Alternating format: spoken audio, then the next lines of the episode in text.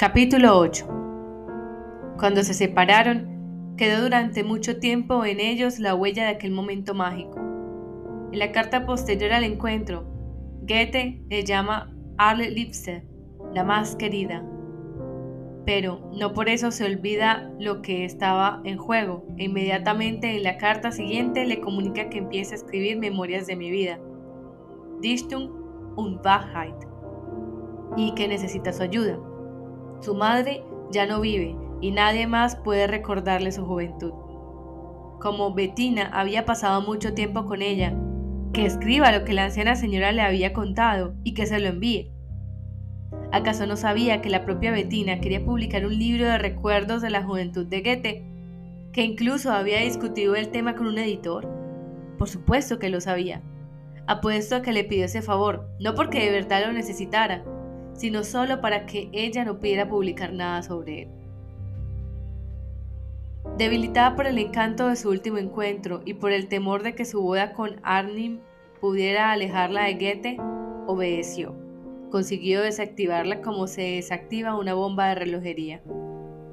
Luego, volvió en septiembre de 1811 a Weimar con su joven esposo, del que estaba embarazada.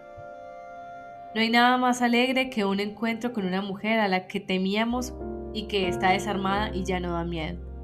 Pero aunque estuviera embarazada, aunque estuviera casada, aunque no tuviera la posibilidad de escribir un libro sobre su juventud, Bettina no se sentía desarmada y no pensaba renunciar a la lucha. Entiendan bien, no a la lucha por el amor, a la lucha por la inmortalidad. Que Goethe piense en la mortalidad es algo que a la vista de su situación puede presuponerse, pero es posible que pensara en ella la desconocida joven Bettina a tan temprana edad.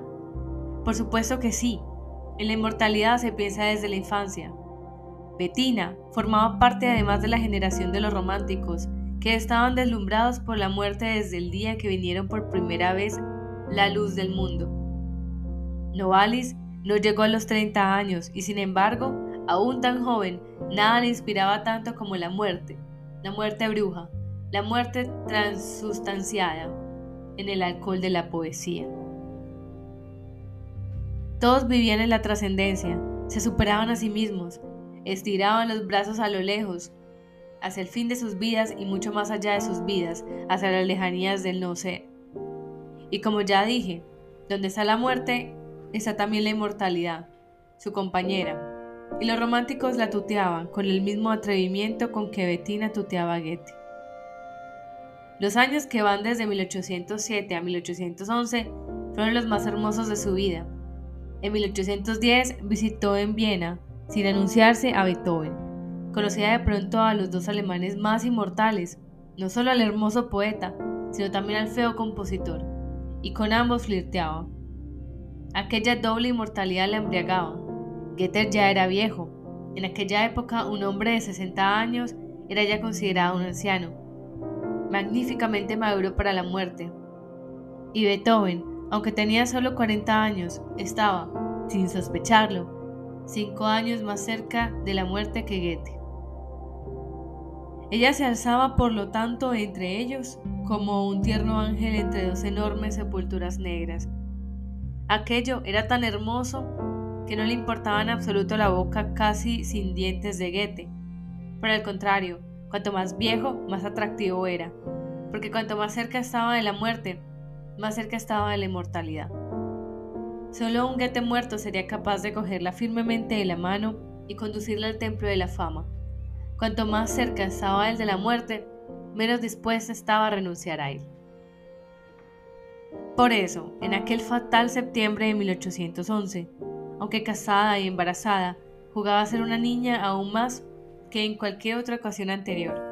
Hablaba en voz alta, se sentaba en el suelo, en la mesa, en la esquina de la cómoda, en la lámpara. Trepaba a los árboles, iba a bailar, cantaba cuando todos los demás estaban sumergidos en una conversación seria. Pronunciaba frases serias cuando los demás querían cantar y trataba de quedarse a toda costa a solas con Goethe. Pero eso lo solo una vez en dos semanas enteras. Por lo que se cuenta, sucedió aproximadamente del siguiente modo. Era de noche, estaban sentados junto a la ventana de la habitación de Goethe. Empezaron a hablar del alma y después de las estrellas. En ese momento, Goethe miró hacia arriba por la ventana y le enseñó a Bettina una estrella muy grande. Pero Bettina era corta de vista y no veía nada. Goethe le dio un catalejo. Tenemos suerte, es Mercurio. Ese otoño se ve estupendamente. Pero Bettina quería hablar de las estrellas de los enamorados, no estrellas de los astrónomos. Por eso, cuando miró por el catalejo, intencionalmente no vio nada y afirmó que aquel catalejo era demasiado débil para ella. Goethe fue pacientemente a buscar otro con cristales más gruesos. Volvió a obligarla a mirar y ella volvió a afirmar que no veía. Eso le dio a él motivo para empezar a hablar de Mercurio, de Marte, de los planetas, del Sol, de la Vía Láctea. Habló durante mucho tiempo y cuando terminó, ella se excusó y sola, por su propia voluntad, se fue a dormir. Unos días más tarde, afirmó en la exposición que todos los cuadros expuestos eran imposibles y Cristian le tiró las gafas al suelo.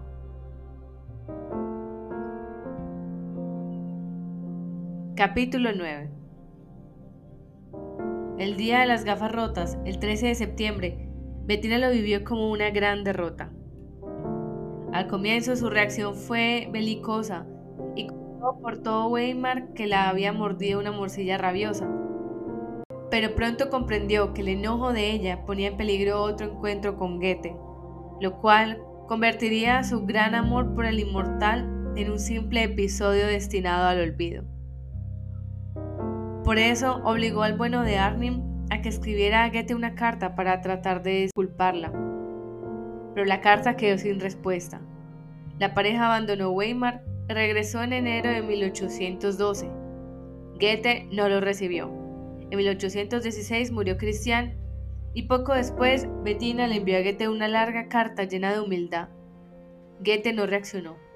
En 1821, diez años después del último encuentro, llegó a Weimar y anunció su presencia en la, en la casa de Goethe, que en aquella tarde recibía y no podía impedir que entrase pero no intercambió con ella ni una palabra. En diciembre de ese mismo año, ella volvió a escribirle, pero no recibió respuesta alguna. En 1823, los ediles de Frankfurt decidieron levantar un monumento a Goethe y lo encargaron a un escultor llamado Rauch. Cuando ella vio el proyecto, no le gustó. Comprendió inmediatamente que el destino le ofrecía una posibilidad que no podía dejar escapar. A pesar de que no sabía dibujar, se puso a trabajar aquella misma noche y trazó el boceto de su propio proyecto escultórico. Goethe, sentado en la postura de un héroe de la antigüedad, en la mano una lira, entre sus rodillas, de pie, una muchacha que representaba a Psique. Sus cabellos parecían llamas. Envió el dibujo a Goethe y sucedió algo sorprendente. En el ojo de Goethe apareció una lágrima. Y al cabo de 13 años, fue en julio de 1824, Tenía 75 años y ella 39. La recibió y aunque se comportara de un modo un tanto estirado, le dio a entender que todo estaba perdonado y que la época del silencio despreciativo había pasado. Me parece que en esta fase de la historia ambos protagonistas llegaron a una fría y clara comprensión de la situación. Ambos sabían lo que querían y cada uno de ellos sabía lo que el otro quería. Con su boceto del monumento, Bettina dejó claro por primera vez, sin equívocos, lo que desde el comienzo estaba en juego, la inmortalidad. Bettina no pronunció palabra, solo la rozó en silencio, como cuando rozamos una cuerda y esta resuena después callada y prolongadamente. Goethe la oyó. Al comienzo solo se sintió tontamente halagado, pero poco a poco, una vez que se secó la lágrima, comenzó a comprender el verdadero y menos halagador sentido del mensaje de Bettina. Se le comunica que el viejo juego continúa, que no se ha rendido, que será ella quien se cosa la mortaja ceremonial en la que será enseñado a la posteridad, que nada se lo impedirá, y menos que nada su terco silencio. Volvió a recordar lo que sabía desde hacía tiempo. Bettina es peligrosa, y por eso es mejor mantenerla bajo una amable vigilancia. Bettina sabía que Goethe sabía. Esto se deduce de su siguiente encuentro en otoño de ese mismo año. Ella misma lo describe en una carta enviada a su sobrina. Inmediatamente después de la bienvenida, escribe Bettina. Goethe. Primero empezó a pelear, después me acarició con sus palabras para volver a reconciliarse conmigo. ¿Cómo podríamos no comprender la actitud de Goethe?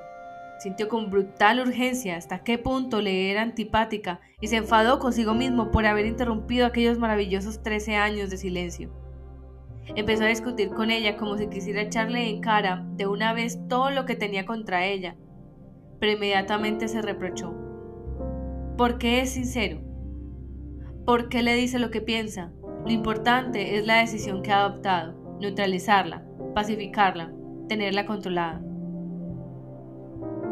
Al menos seis veces a lo largo de la conversación, relata Bettina, fue Goethe con diversas excusas a la habitación contigua para beber vino a escondidas, pero ella se dio cuenta por su aliento. Finalmente, ella le preguntó riendo por qué bebía escondidas, y él se ofendió. Más interesante que el Goethe que sale a beber a escondidas me parece Bettina. No actuaba como ustedes o como yo, que observaríamos divertidos a Goethe y callaríamos discreta y respetuosamente decirle lo que otros jamás habrían expresado. Siento en tu boca el olor al alcohol. ¿Por qué bebes? ¿Y por qué a escondidas? Era para ella un modo de arrancarle por fuerza un poco de intimidad, de estar con él en estrecho contacto. En la agresividad de su indiscreción, a la que siempre se atribuyó el derecho amparándose en su máscara de niña, vio de pronto Goethe a aquella Betina a la que había decidido hacía ya 13 años no volver a ver en la vida. Se levantó en silencio y tomó la lámpara para dar a entender que la visita había terminado y que él acompañaría a la visitante por el oscuro pasillo hasta la puerta. En aquel momento, continuó Betina en su carta, para obstruirle la salida, ella se arrodilló en el umbral, frente a la habitación, y le dijo, quiero saber si soy capaz de detenerte, y si eres un espíritu del bien o un espíritu del mal como para Fausto las ratas. Beso y bendigo el umbral que diariamente cruza el mayor de todos los hombres y el mayor de mis amigos. ¿Y qué hizo Goethe? Vuelvo a citar textualmente a Bettina. Dijo al parecer, no te pisaré a ti ni a tu amor para poder salir. Tu amor es para mí demasiado valioso. En lo que se refiere a tu espíritu, me escurriré alrededor de él. En efecto, evitó cuidadosamente su cuerpo arrodillado. Porque eres demasiado astuta y es mejor estar bien contigo. La frase que Bettina pone en su boca resume, a mi entender, todo lo que durante ese encuentro Goethe decía a sus adentros. Sé, Bettina, que el boceto del monumento fue una estratagema genial. En mi lamentable senilidad me he dejado emocionar al ver mis cabellos convertidos en fuego mis pobres cabellos ralos. Pero inmediatamente comprendí que lo que querías enseñarme no era un dibujo, sino la pistola que tienes en la mano para poder disparar muy lejos hasta alcanzar mi inmortalidad. No, no he sabido desarmarte, por eso no quiero la guerra, quiero la paz. Pero nada más que la paz. Te esquivaré cuidadosamente y no te tocaré, no te abrazaré, no te besaré. Por una parte no tengo ganas y por otra sé que todo lo que haga se convertirá en proyectil para tu pistola. Capítulo 10 Dos años después, Bettina volvió a Weimar. Casi a diario veía a Goethe. Tenía ahora 77 años. Y al final de su instancia, cuando intentaba introducirse en la corte de Carlos Augusto, cometió alguno de sus encantadores atrevimientos. Y entonces ocurrió algo inesperado. Goethe explotó. Ese moscón antipático, dice Lipsti Pressman. Escribía al príncipe, que me dejó mi padre en herencia, me molesta considerablemente desde hace años. Ahora ha vuelto un viejo juego que sentaba mejor en su juventud. Hablaba a los ruiseñores y trina como un canario. Si vuestra Alteza me lo ordena, le prohibiré que en el futuro continúe molestando de lo contrario, vuestra Alteza nunca estará cubierto de su impertinencia. Seis años más tarde, se presentó una vez más en Weimar, pero Goethe no la recibió. La comparación con un moscón antipático fue su última palabra al final de toda su historia. Es curioso. Al recibir de ella el boceto del monumento había decidido hacer las paces. Aunque era alérgico a su simple presencia, habría tratado de hacer todo lo posible, aun al precio de que le oliera la boca alcohol, por pasar una velada con ella, en buen entendimiento hasta el final. ¿Cómo es que pronto se dispone a que todo su esfuerzo se convierta en humo? Tanto preocuparse por no partir hacia la inmortalidad con la camisa arrugada, y de repente se atreve a escribir ese terrible moscón antipático que le echarán en cara dentro de 100, dentro de 300 años, cuando ya nadie lea Fausto ni los sufrimientos del joven Werther. Es menester comprender la esfera del reloj de la vida. Hasta cierto momento la muerte es algo demasiado lejano para que nos ocupemos de ella. Es no vista e invisible. Es la primera, la etapa feliz de nuestra vida. Pero luego de pronto empezamos a ver nuestra muerte ante nosotros y ya no podemos librarnos de pensar en ella. Está con nosotros. Al final que la inmortalidad se aferra a la muerte como la Aurela Handy, podemos decir que está con nosotros también nuestra inmortalidad. Y en cuanto sabemos que está con nosotros, empezamos a preocuparnos febrilmente por ella. Le encargamos un smoking, le compramos una corbata, temerosos de que el traje y la corbata los elijan otros y elijan mal. Ese es el momento en el que Goethe se decide a escribir sus memorias, su famoso Poesía y Verdad, cuando manda llamar a su incondicional Eckermann. Curiosa coincidencia de fechas, ocurre el mismo año de 1823, cuando Bettina le envía el boceto del monumento y le permite escribir las conversaciones con Goethe, ese hermoso retrato escrito bajo el amable control del retratado. Después de esta segunda etapa de la vida, cuando el hombre es incapaz de apartar los ojos de su muerte, viene una tercera etapa, la más breve y más misteriosa, de la que se sabe y se habla poco. Las fuerzas se agotan y del hombre se apodera un cansancio que lo desarma. El cansancio, un callado puente que conduce desde la orilla de la vida a la orilla de la muerte. La muerte está tan cerca que mirarla se ha vuelto aburrido, ha vuelto a ser invisible y a no ser vista, a no ser vista como no se ven los objetos demasiado conocidos. El hombre cansado mira desde la ventana, mira la copa de árboles y pronuncia para sí sus nombres, castaño, álamo, arce. Y esos nombres son bellos como el ser mismo. El álamo es alto y se parece a un atleta que ha levantado un brazo hacia el cielo o se parece a una llama que se elevó hacia lo alto y se quedó petrificada.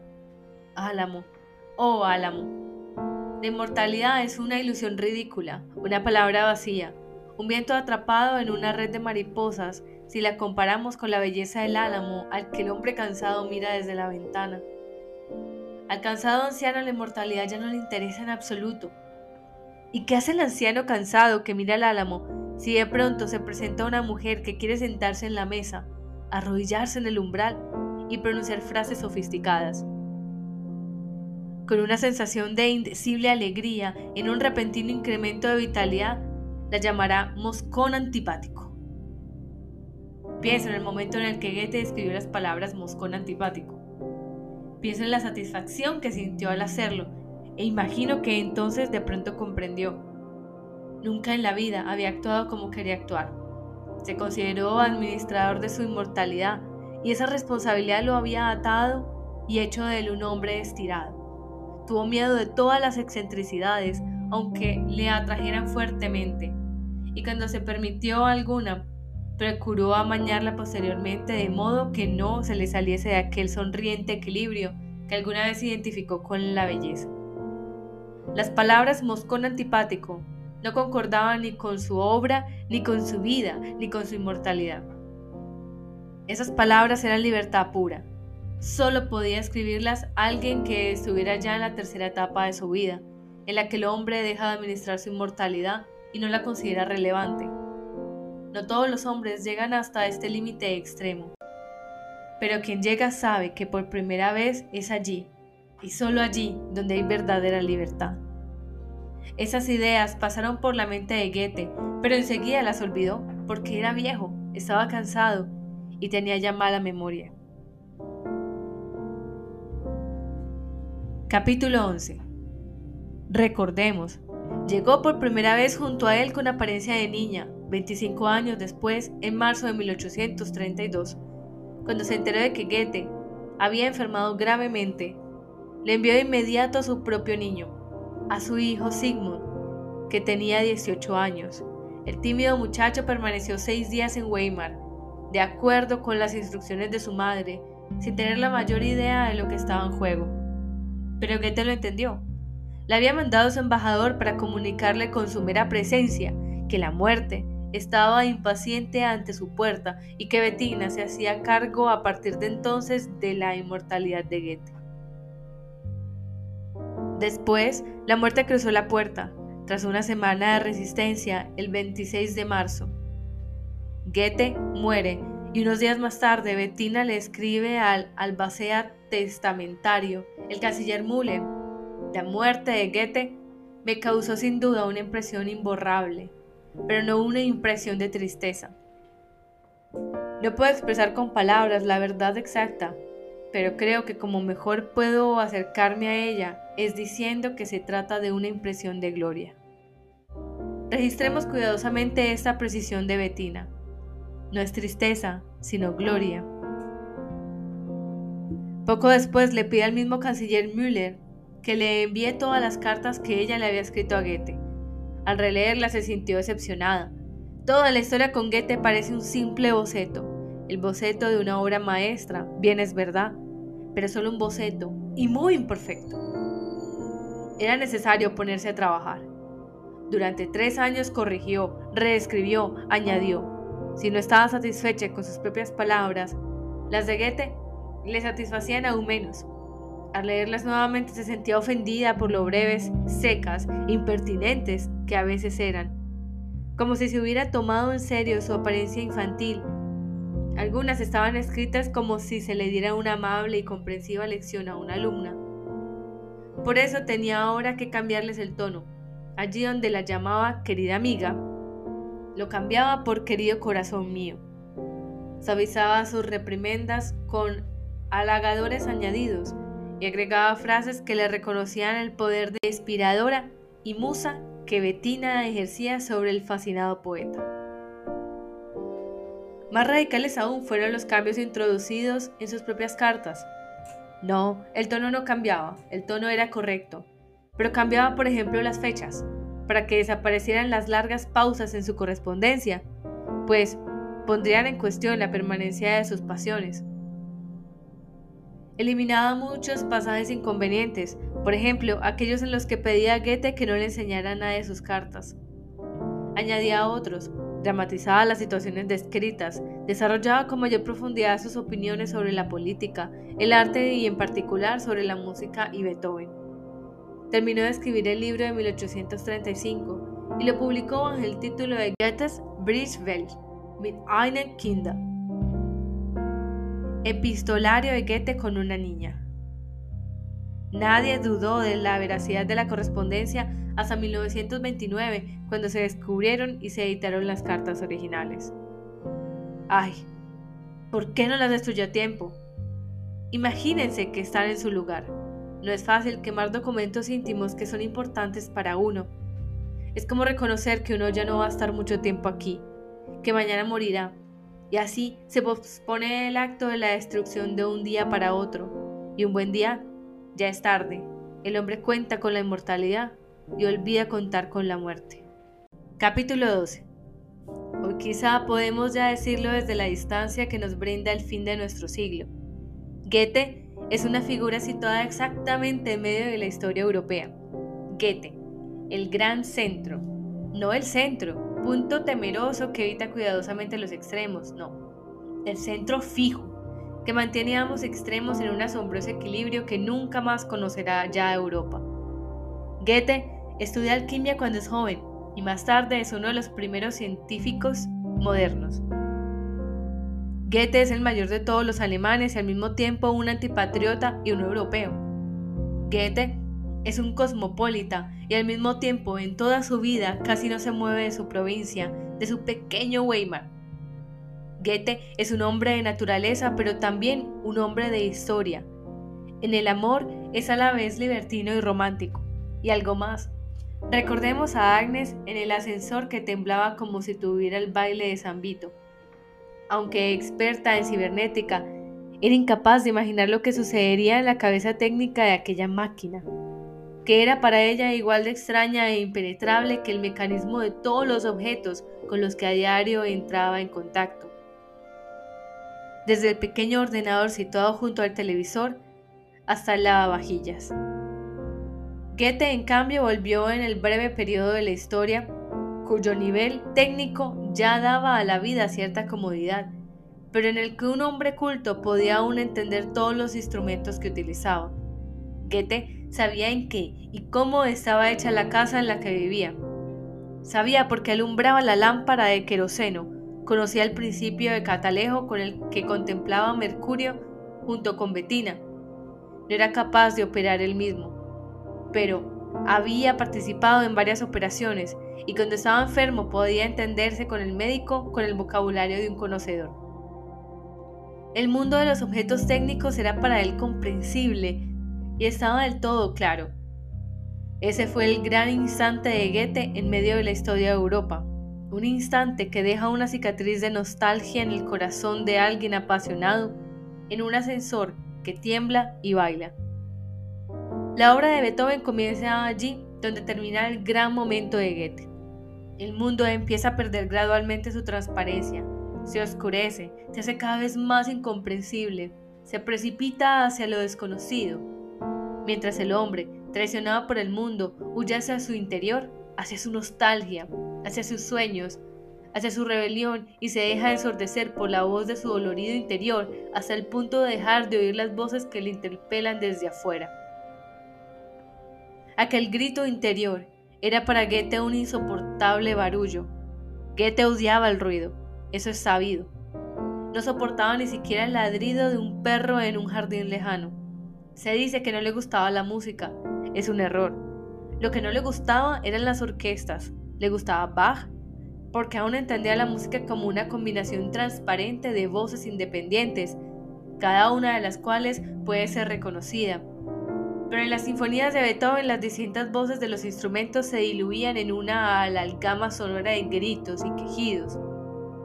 Goethe no soportaba el vocerío de la orquesta, del mismo modo en que no soportaba el llanto ruidoso del alma. La joven generación de los compañeros de Bettina veía en el divino Goethe, los miraba con disgusto y se tapaba los oídos.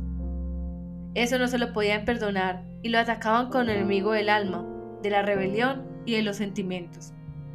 Bettina era hermana del poeta Brentano, esposa del poeta Arnim, y adoraba a Beethoven formaba parte de la generación de los románticos y sin embargo era amiga de Goethe.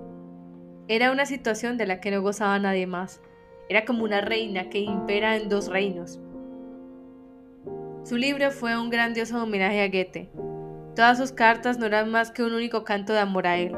Sí, pero como todos conocían el episodio de las gafas de la señora Goethe, le había tirado al suelo y sabían que Goethe había traicionado entonces miserablemente a la niña enamorada, dando prioridad a la morcilla rabiosa. El libro era al mismo tiempo, y mucho más, una lección de amor infligida al poeta muerto, quien, enfrentado a un gran sentimiento, se había comportado como un cobarde pasguato y había sacrificado la pasión a la miserable paz del matrimonio. El libro de Bettina era al mismo tiempo un homenaje y una bofetada. Capítulo 13 El mismo año que murió Goethe, ella le contó en una carta a su amigo, el conde Hernán von Buckler-Muskau, lo que había sucedido aquel verano de hacía 20 años. Dijo que se lo había contado personalmente Beethoven. Este había ido a parar en 1812, diez meses después de los negros días de las gafas rotas, unos días a Karlovy Vary, donde se había encontrado por primera vez con Goethe. Un día salieron a pasear Iban juntos por la alameda del balneario y de pronto apareció frente a ellos la emperatriz con su familia y la corte. Goethe, al verlos, dejó de prestar atención a lo que Beethoven le estaba contando. Se apartó del camino y se quitó el sombrero. En cambio, Beethoven se caló aún más el sombrero, puso cara de enfado, con lo cual sus pobladas cejas crecieron unos 5 centímetros y siguió caminando sin reducir el paso. Fueron ellos, los nobles, quienes se detuvieron, se hicieron a un lado, saludaron. Cuando estuvo a cierta distancia de ellos, se detuvo para esperar a Goethe. Y le dijo todo lo que pensaba sobre su humillante comportamiento de lacayo. Se riñó como un mocoso. ¿Ocurrió verdaderamente este episodio? ¿Lo inventó Beethoven por completo? ¿O se limitó a añadirle colorido? ¿O se lo añadió Bettina? ¿O lo inventó ella entera? Eso ya nunca se sabrá. Pero lo que es seguro es que cuando envió aquella carta a Pukler Muskau, comprendió que esta escena no tenía precio. Solo ella podía desvelar el verdadero sentido de su historia de amor con Goethe. Pero ¿cómo darlo a conocer? ¿Te gusta la historia? Le pregunta la carta a Hermann von Pukler. Kannst du die brauchen? ¿Puedes utilizarla? El conde no tenía intención de utilizarla, y por eso Bettina pensó publicar su correspondencia con el conde, pero luego se le ocurrió algo mucho mejor. Publicó en 1839 en la revista Antenau una carta en la que el propio Beethoven le cuenta la misma historia. El original de esta carta, que lleva fecha de 18-2, nunca apareció. Solo quedó la copia escrita por Bettina, hay algunos detalles, por ejemplo la fecha exacta de la carta, que indican que Beethoven nunca escribió esa carta, o al menos no la escribió tal como Bettina la copió. Pero independientemente de que la carta fuera una falsificación o una semifalsificación, la anécdota le encantó a todo el mundo y se hizo famosa. De pronto, todo quedaba claro. No fue por casualidad que Goethe prefiriera la morcilla al gran amor mientras Beethoven es un rebelde que avanza con el sombrero calado hasta la frente y las manos en la espalda. Goethe es un hombre servil que al borde de la alameda se inclina en una humillante reverencia.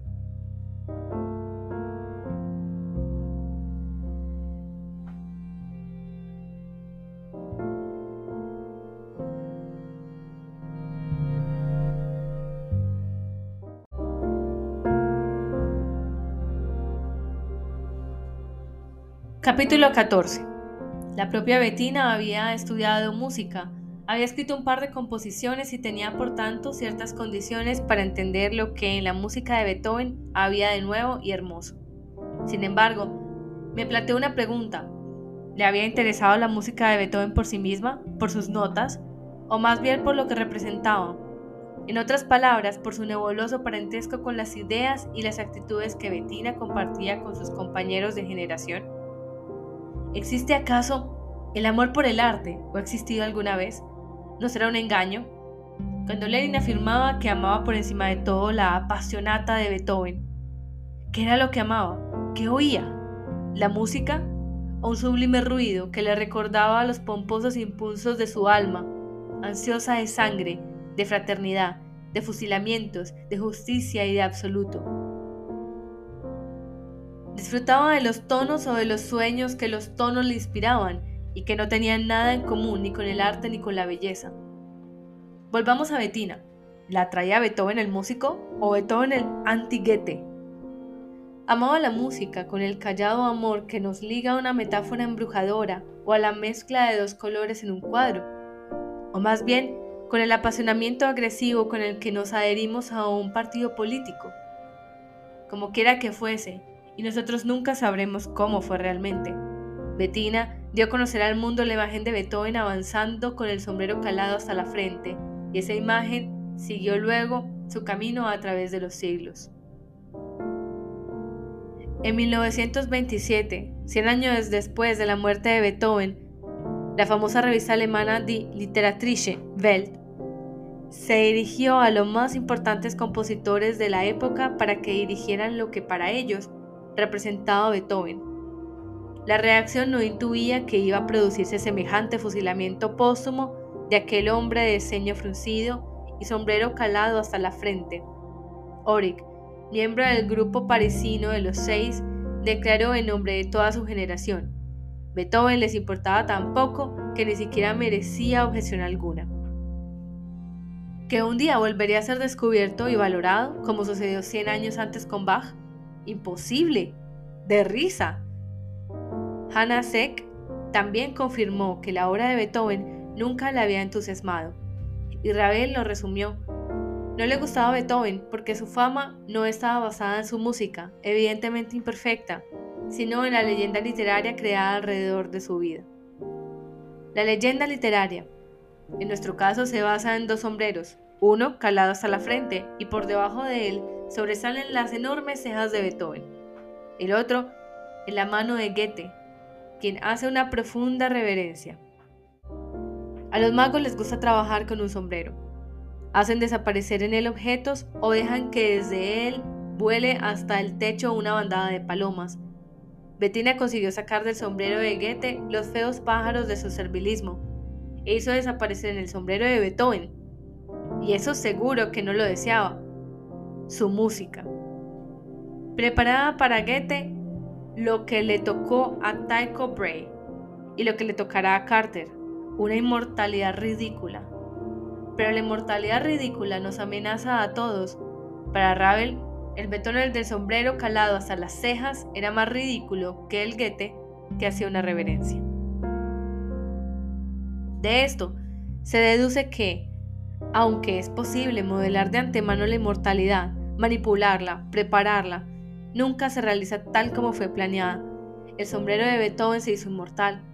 En ese aspecto el plan salió bien, pero era imposible determinar previamente cuál iba a ser el sentido que adquiriría el sombrero inmortal. Capítulo 15 Sabe, Johannes, dijo Hemingway. A mí también me acusan constantemente. En lugar de leer mis libros, ahora escriben libros sobre mí. Dicen que no quise a mis esposas, que no me dediqué bastante a mi hijo, que le di una bofetada a un crítico, que mentí, que no fui sincero, que fui orgulloso, que fui un machista, que dije que tenía 230 heridas y solo tenía 210, que me masturbaba, que hacía enfadar a mi mamá. Eso es la inmortalidad, dijo Goethe. La inmortalidad es el juicio eterno. Si es el juicio eterno, debería haber un juez como Dios manda, y no una estúpida maestra de escuela con una vara en la mano. Una vara en la mano de una maestra estúpida. Eso es el juicio eterno. ¿Qué se imaginaba Ernest? No me imaginaba nada. Lo único que esperaba era poder vivir en paz, al menos después de muerto. Hizo usted todo lo necesario para ser inmortal. En absoluto, lo único que hice fue escribir libros. Eso es todo. Precisamente, rió Goethe. No tengo nada en contra de mis libros, que sean inmortales. Los escribí de modo que nadie pudiese quitar ni una palabra, para que soportasen cualquier interperie. Pero a mí mismo, como hombre, como Ernest Hemingway, me importa un cuerno la inmortalidad. Le entiendo perfectamente, Ernest, pero debió ser más cauteloso cuando estaba vivo. Ahora ya es tarde. Más cauteloso. Es una referencia a mi fanfarronería. Ya lo sé. Cuando era joven me encantaba fanfarronear. Me exhibía delante de la gente. Me alegraba de que se contasen anécdotas sobre mí. Pero créame, no era lo bastante monstruoso como para pensar mientras tanto en la inmortalidad. Cuando un buen día comprendí que se trataba de eso, me dio pánico. Desde entonces dije mil veces que dejasen todos mi vida en paz. Pero cuanto más lo decía, peor era.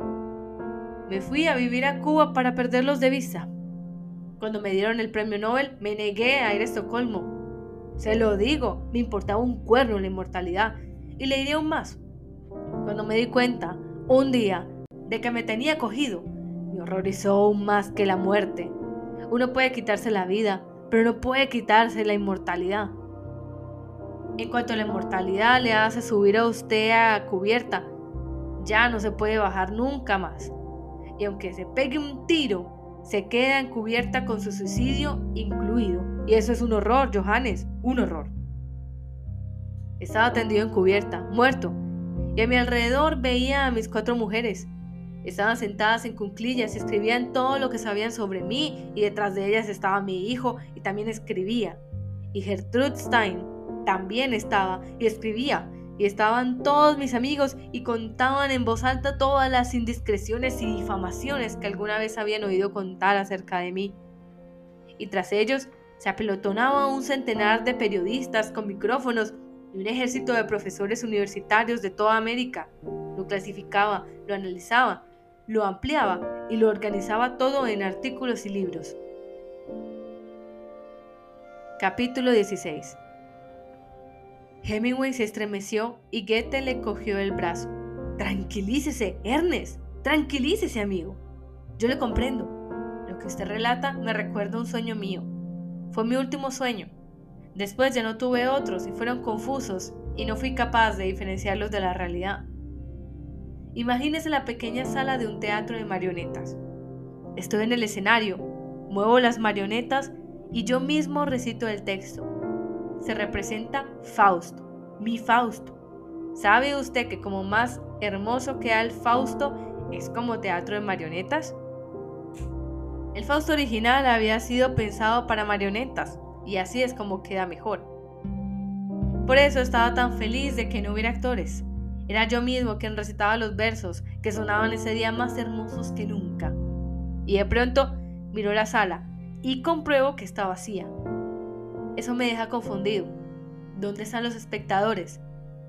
¿Es tan aburrido mi Fausto que todos se han ido a casa? Ni siquiera merecía yo que me abucharan. Sin saber qué hacer, miré hacia atrás y me quedé paralizado. Había supuesto que estarían en la sala, y en cambio estaban entre bambalinas y me miraban con los ojos grandes y curiosos. Cuando mi mirada se cruzó con la de ellos, empezaron a aplaudir. Y yo comprendí que mi Fausto no les interesaba en lo más mínimo, y que el teatro que querían ver no era el de las marionetas que yo guiaba por la escena, sino yo mismo, no era Fausto, sino Goethe. Y entonces se apoderó de mí un horror similar a ese del que habló usted hace un momento. Sentí que quería que dijese algo, pero no podía. Se me cerraba la garganta, dejé las marionetas en el suelo, de modo que quedaron en el escenario iluminado al que nadie miraba. Traté de mantener una seriedad digna. Fui en silencio hasta el perchero en el que colgaba mi sombrero me lo puse en la cabeza y sin mirar a todos esos curiosos salí del teatro y me fui a casa. Traté de no mirar a la derecha ni a la izquierda, sobre todo de no mirar hacia atrás porque sabía que me seguían. Abrí la casa y cerré rápidamente la pesada puerta detrás de mí. Encontré la lámpara de queroseno y la encendí. La encogí con mano temblorosa y fui hasta mi despacho para olvidar en compañía de mi colección de minerales aquel desagradable acontecimiento. Pero antes de que alcanzara a poner la lámpara sobre la mesa, mi mirada se dirigió hacia la ventana. Allí estaban amontonadas sus caras. Entonces comprendí que nunca me libraría de ellos, ya nunca, nunca más. Me di cuenta de que la lámpara iluminaba mi cara. Lo noté al ver los grandes ojos con los que me examinaban. La apagué y al mismo tiempo supe que no debía haberla apagado. Ahora sabían que me escondo de ellos, que me dan miedo y serán aún más salvajes.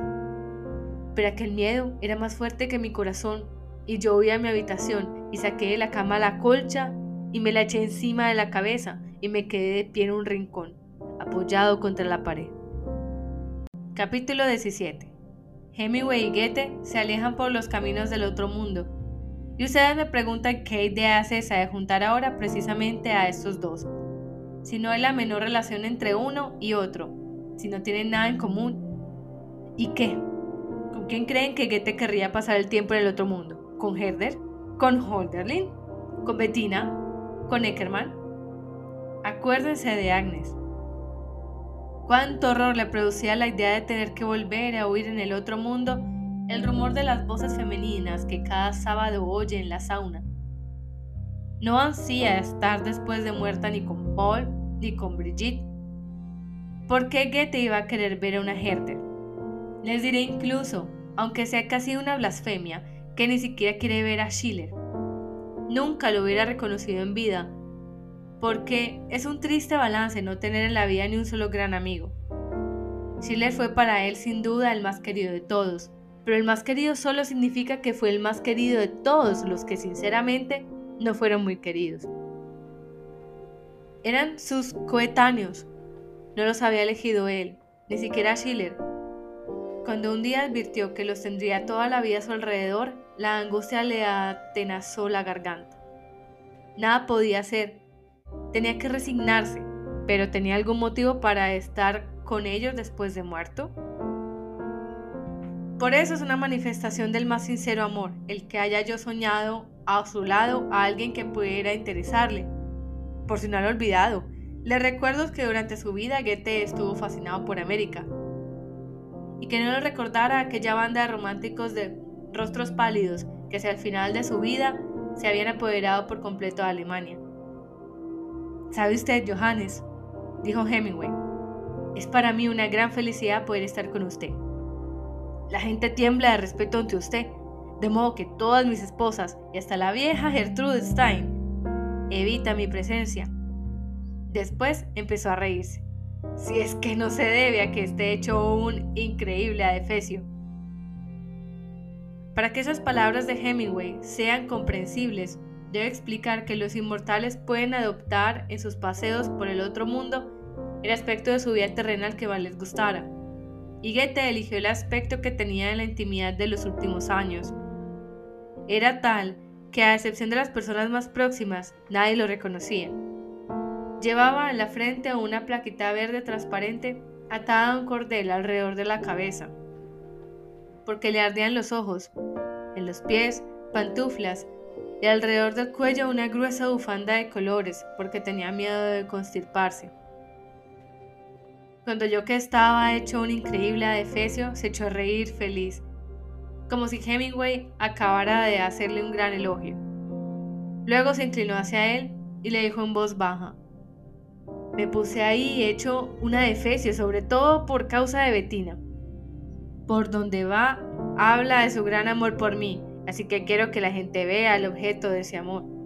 En cuanto me vea de lejos, saldrá corriendo, y yo sé que ella patalea de rabia al verme pasar por ese aspecto. Sin dientes, calvo, con esta ridícula cosa tapándome los ojos.